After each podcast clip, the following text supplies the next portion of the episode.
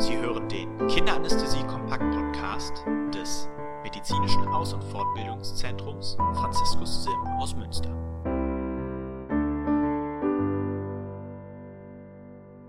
Herzlich willkommen zum Kinderanästhesie-Kompakt-Podcast. Mein Name ist Annika Rott. Und ich bin Christian Erker.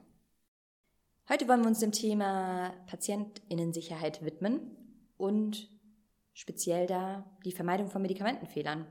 Warum sprechen wir da überhaupt drüber? Ist das ein relevantes Problem in der Praxis? Ich glaube, das ist ein total relevantes Problem und es ist auch kein neues Problem. Also schon Paracelsus hat gesagt, allein die Dosis macht das Gift. Ich glaube, Medikamentenfehler sind total häufig und kommen in der Medizin als Gesamtes total häufig vor.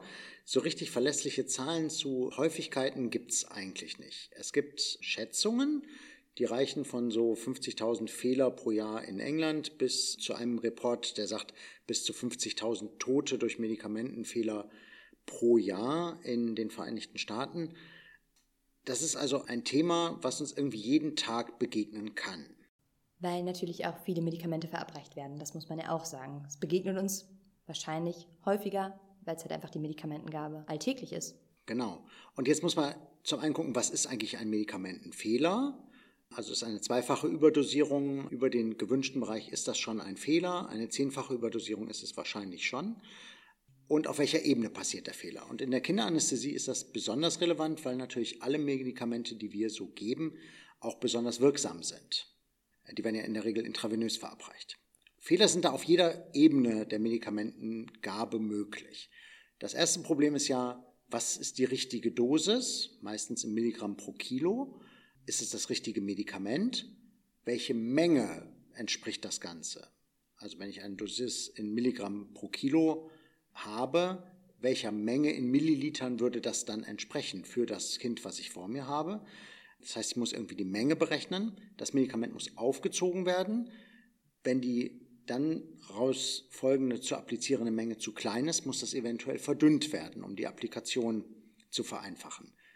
Mache ich Fehler bei der Verdünnung, mache ich Fehler beim Aufziehen, dann muss das Ganze beschriftet werden. Das muss korrekt beschriftet werden. Und auch da gibt es Probleme, dass ich Medikamente dadurch verwechseln kann. Und dann kommen wir zur Applikation, also zur konkreten Gabe des Medikamentes. Auch auf dieser Ebene können Fehler passieren. Das werden wir uns alles mal systematisch anschauen. Ich wollte gerade sagen, wow, das sind ganz schön viele potenzielle Fehlerquellen. Genau, da kann eine ganze Menge bei schiefgehen. Das müssen wir uns einzeln mal angucken. Ich finde ja jetzt ganz spannend, die Aspekte, die du benannt hast, die einzelnen Schritte der Medikamentengabe, die betreffen ja erstmal jetzt all unsere PatientInnen. Du hattest vorhin schon einmal gesagt, bei Kindern ist es dann schon nochmal spezieller. Die Medikamente sind ja erstmal gleich, die wir geben. Genau. Was fehlt, ist die Vertrautheit mit der Dosis. Also wenn ich eine Narkose bei einem Erwachsenen mache, dann hat jeder Anästhesist ungefähr ein Gefühl davon, wie viel Menge eines Medikamentes mit welcher Wirkung einhergeht. Und diese Vertrautheit mit der Dosis und mit der zu applizierenden Menge, die fehlt halt bei Kindern. Du meinst halt auch, weil man es häufiger durchführt einfach, also wenn man häufiger Medikamente für Erwachsene berechnet, appliziert als auf Kinderebene? Genau, weil Erwachsene sind ja immer irgendwie so um die 80 Kilo, also im Groben. Wenn ich den ganzen Tag über Kindernarkosen mache, habe ich Kinder mit drei Kilo dabei, aber vielleicht auch 100 Kilogramm Jugendlichen. Also einen großen Bereich, ein großes Spektrum, in dem ich mich bewege. Aber es sind ja schon zwei Aspekte, die du da nennst. Das eine ist quasi die Vertrautheit mit der Dosierung, also wie häufig macht man das, wie häufig berechne ich auch was. Und das andere ist ja noch die Gewichtsspanne, dass das ein großer Unterschied ist. Genau. Und wegen dieser großen Gewichtsspanne und der kleinen Menge, die ich dann bei den kleinen Kindern geben möchte, muss ich automatisch viel mehr Kopfrechenschritte machen. Mhm. Also ich komme nicht in eine Situation, wo ich mir denke, ja, so eine ganze Ampulle ist irgendwie eine gute Idee, sondern ich muss anfangen, Medikamentendosierung im Kopf zu berechnen. Und Kopfrechnen ist, ist ein Problem. Kopfrechnen ist nicht ganz einfach. Vor allem in der Situation, in der wir da in einer Kindernarkose oder noch schlimmer im Kindernotfall stehen. Rechnen grundsätzlich können wir alle. Das, was wir mathematisch brauchen dafür, ist ein Dreisatz. Das haben wir alle irgendwie in der Schule schon mal gelernt. Das müsste irgendwie jeder von uns hinkriegen. Aber Kopfrechenschritte, gerade im Dreisatz, also um mehrere Ecken, fallen uns dann schwer, wenn wir unter Stress stehen, wenn wir unter äußeren Einflüssen stehen, wenn es vielleicht noch Nacht ist, es regnet, Blaulicht ist, alle Menschen um mich herum schreien, dann ist Kopfrechnen auf einmal eine ganz komplexe Aufgabe. Da gibt es ja jetzt schon auch einige Hilfestellungen. Also ich habe da jetzt so verschiedenste Merkhilfen im Kopf. Es ist ja so, dass man vielleicht was in der Kitteltasche hat oder ein Plakat irgendwo hängt. Das ist doch sicherlich auch hilfreich in solchen Momenten, oder? Genau. Man braucht für diese, ich sag mal, komplexe Aufgabe der Dosisfindung, der Mengenberechnung, braucht man irgendwie Hilfsmittel. Man muss nicht alles wissen, man muss nur wissen, wo es steht. Mhm. Ist ja so ein, so ein netter Satz dazu. Schlauer Spruch. Genau. Also irgendwie eine Gedächtnisstütze, um die Menge, gerade für Medikamente, die man vielleicht nicht jeden Tag benutzt, zu haben, hilft. Praktisch in jeder Kitteltasche und auf jeder Station gibt es da Tabellen zu. Da muss man jetzt genau hingucken, was steht auf dieser Tabelle drauf. Die meisten geben mir eine Hilfestellung bei einer Dosierungsfindung in Sachen Milligramm pro Kilogramm. Also steht drin für irgendein Medikament, wie viel Milligramm pro Kilo würde das entsprechen. Das heißt, die zu applizierende Menge muss ich immer noch ausrechnen. Also ich muss aus der Ampullengröße und der Ampullenkonzentration und der gewünschten Dosis die zu applizierende Menge berechnen. Das muss am Ende rauskommen. Und was da hilft, sind Standards. Medikamentenstandards, Verdünnungsstandards, also dass ich zum Beispiel Medikamente entweder unverdünnt aufziehe oder dass ich eine ganz standardisierte Konzentration für Medikamente habe. Gerade bei den kleinen Dosierungen, die wir bei kleinen Kindern brauchen, müssen wir häufig Medikamente verdünnen um es überhaupt anwendbar zu machen. Wenn man einen Verdünnungsstandard etabliert, dann muss der dann aber auch konsequent gelebt werden und umgesetzt werden. Auch dort helfen Standards in der Vorbereitung von Medikamentengaben. Wir in der eigenen Klinik benutzen dafür einen standardisierten Vorbereitungsbogen. Das heißt, jeder Anästhesist ist gehalten, sich vor einer Kindernarkose vorher Gedanken zu machen, welche Medikamente möchte ich in welcher Menge gerne geben, sowohl für die Narkoseeinleitung als auch zur Behandlung von irgendwelchen Komplikationen. Für seltene Notfallmedikamente haben wir Verdünnungsstandards nach dem Genomprinzip. Würde heißen, alle seltenen Notfallmedikamente sind so verdünnt, dass man mit 0,1 Milliliter pro Kilo dieser Verdünnung immer im richtigen Bereich ist. Also mit einem Milliliter von irgendeinem Medikament kann ich beim 10 Kilogramm schweren Kind den richtigen Dosisbereich auf jeden Fall treffen und gerate nicht in eine Über- oder Unterdosierung. Das setzt jetzt voraus, dass wir uns analog hinsetzen mit einem Vorbereitungsbogen und genau auch ausrechnen für jedes Kind, ja, was dann in der Situation gegeben werden müsste. Im schlimmsten Fall sitzt du da mit Zettel und Stift und einem Taschenrechner und rechnest erstmal 20 Minuten. Gibt es denn auch eine digitale Variante? Es gibt tatsächlich Apps, die dieses Thema adressieren. Das ist ein schwieriges Feld, muss man so sagen. Gerade für Apple-Geräte sind viele Apps aus dem Store rausgeflogen, weil es eine Änderung von den Richtlinien für den Apple Store gab. Also medizinische Software muss gewisse Qualitätsstandards erstmal erfüllen, um überhaupt in den Store aufgenommen zu werden. Bei Apple-Geräten, äh, Android-Geräten ist das nicht so. Aber das Problem bleibt dasselbe. Du hast eine App, in der irgendwelche Dosierungen drinstehen aber es ist nicht gesagt, dass diese Dosierungen auch in deinem eigenen Arbeitsbereich so gelebt werden. Mhm. Es ist also kein Medikamentenverdünnungsstandard dort hinterlegt. Da steht zwar, wenn du auf die Seite draufdrückst, vielleicht eine Konzentration drin, aber es muss nicht deinem klinikinternen Standard entsprechen. Die meisten helfen dir bei der Dosisfindung in Milligramm pro Kilo, aber die Kopfrechenschritte, die du brauchst, musst du häufig auch noch selber machen. Oder du wechselst den Verdünnungsstandard weg von deinem klinikinternen Standard. Problem ist bei all diesen Apps, die sind nicht geprüft. Also es gibt keine Institution, die die Zuverlässigkeit dieser Aussagen überprüft und die dafür garantiert, dass die Dosis, die da angegeben wird, die richtige ist. Mhm. Wenn ein Fehler auftritt, wer übernimmt Verantwortung dafür? Der Anwender, der Hersteller, Microsoft, die das Excel-Programm dahinter zur Verfügung stellt. Also das sind alles Probleme, die es damit gibt. Mhm. Es gab von der DGAI auch mal ein Projekt, einen systematischen Medikamentenvorbereitungsbogen für Kindernarkosen für ganz Deutschland quasi zu entwickeln. Auch dieses Projekt ist leider momentan pausiert, weil es einfach diese legalen Probleme im Umgang mit medizinischer Software letztendlich gibt. Okay. Also da würdest du empfehlen, Zettel und Stift. Ja, es muss zumindest auf den eigenen Arbeitsbereich genau angepasst sein. Mhm. Ja, wenn ich einen eigenen Verdünnungsbogen in meiner Klinik etabliere, dann sind das ja die Medikamentenstandards, die ich bei mir auch habe. Ja. ja. Es funktioniert nicht, dass ich mir einfach einen Zettel von einer anderen Klinik nehme, den da hinlege und den ausfülle, sondern der muss schon auf den eigenen Arbeitsbereich passgenau vorbereitet sein. Das finde ich auch noch einen spannenden Aspekt, den du gerade schon benannt hast. Es gibt ja auch Medikamente, die vorgehalten werden in unterschiedlichen Dosierungen. Mhm. Auch das ist ja was, was ja einfach auch abhängig ist von meiner Arbeitsumgebung. Also welche Medikamente in welchen Dosierungen liegen da überhaupt vor? Also welche habe ich zur Verfügung? Genau, auch ein Riesenfeld von Verwechslungsgefahren. Beispiel Propofol gibt es in drei verschiedenen Konzentrationen auf dem Markt, 0,5, 1% und 2%. Wenn man die nebeneinander in der Schublade liegen hat, dann ist man ganz schnell bei einer Verwechslung der Konzentration, hier um den Faktor 4.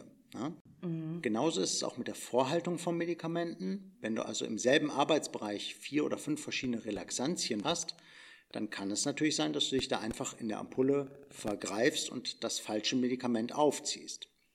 Was hilfreich ist, sind Vorhaltungen von standardisierten Medikamenten, einer Auswahl von Medikamenten am eigenen Arbeitsfeld, dass mhm. man diese Verwechslungsgefahr reduziert. Wenn man Medikamente aufgezogen hat, sollte man sie beschriften.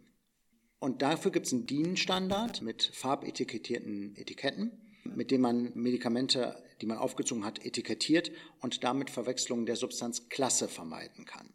Das heißt, jede Substanzklasse hat eine eigene Farbkodierung. Genau, die häufig benutzten Medikamentengruppen haben Farbkodierung. Alle Opiate sind zum Beispiel blau. Mhm. Das heißt, wenn ich eine blaue Spritze habe und der, der es aufgezogen und verdünnt hat, sie korrekt beschriftet hat, habe ich eine gelbe, eine blaue, eine rote Spritze nebeneinander und wenn ich die blaue Spritze greife, weiß ich, das wird wohl ein Opiat sein. Mit der Idee, ob ich jetzt das eine oder das andere Opiat gebe, ist wahrscheinlich die Gefahr nicht so groß, als wenn ich eine ganz falsche Substanz gebe. Mhm.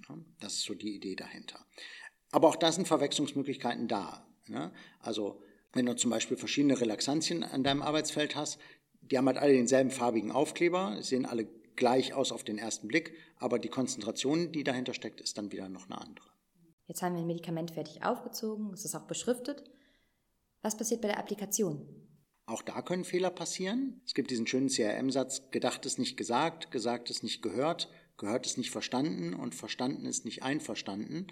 Also zwischen Sender und Empfänger steckt viel mehr an Kommunikationsproblemen, als so auf den ersten Blick irgendwie bewusst ist. Beispiel einer Medikamentengabe, der Anästhesist sagt, gib mal sieben Propofol. Hinter dieser Aussage können sich verschiedene Informationen verstecken. Sieben Milligramm, sieben Milliliter. Genau. Sieben was? Kartoffeln, hätte man alter Mathelehrer immer gefragt. Ne? Also Milliliter und Milligramm sind da tatsächlich etwas, was man unterscheiden kann. da ist schon der Faktor 10 und der Faktor 10 Fehler, der ja desaströs ist, schon direkt vorprogrammiert.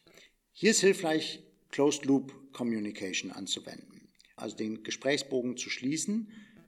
Wenn ich sage, gib bitte Propofol 1%, 70 Milligramm, entsprechend 7 Millilitern.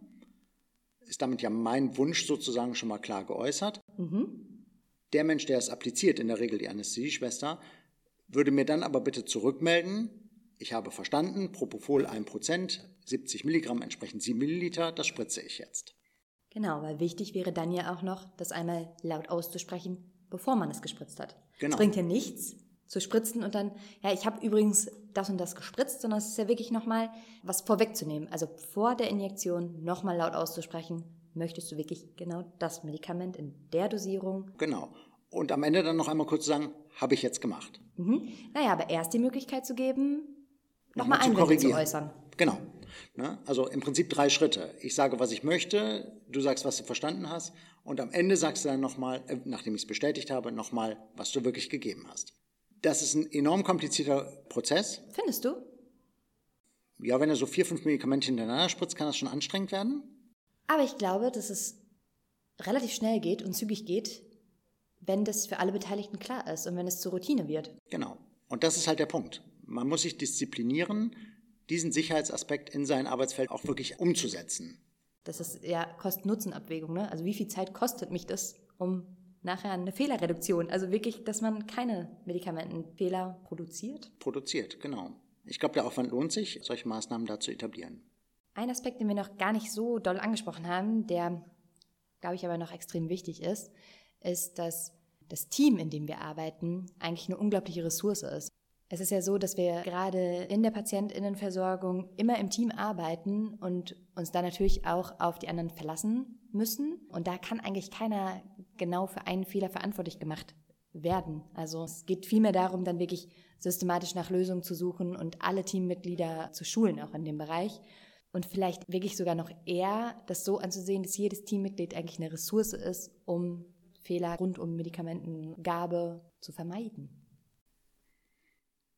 Also, an dieser Stelle können wir zusammenfassen, dass ein enormes Fehlerpotenzial besteht.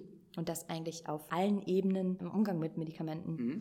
Und da ist es notwendig, schon vorher systematische Lösungen zu finden und Standards zu etablieren, mhm. die dann aber auch aufeinander abgestimmt sind. Also man braucht eine standardisierte Medikamentenvorhaltung, also wirklich auch eine Beschränkung auf Medikamente und Dosierung. Genauso aber auch standardisierte Verdünnungen, die auf die Vorbereitungsbögen abgestimmt sind, sodass wirklich die Standards an den Arbeitsbereich angepasst sind. Genau so würde ich sagen. Und man muss sich erstmal bewusst sein, dass das ein Riesenfehlerfeld ist. Mhm. Und gewillt sein, systematisch auf jeder Ebene eine Lösung zu etablieren.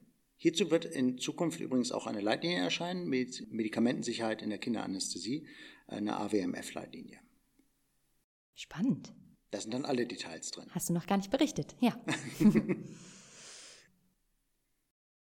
ist ein spannendes Thema, über das wir noch viel mehr berichten eigentlich könnten. Wie gesagt, in der kommenden Leitlinie wird dazu bestimmt zu vielen Aspekten noch mal mehr beschrieben sein. Wenn euch noch irgendwas aufgefallen ist, wenn ihr noch mehr wissen möchtet, schreibt uns gerne eine E-Mail an podcast.sfh-münster.de oder besucht die Homepage von unserem Podcast auf www.franziskus-sim.de.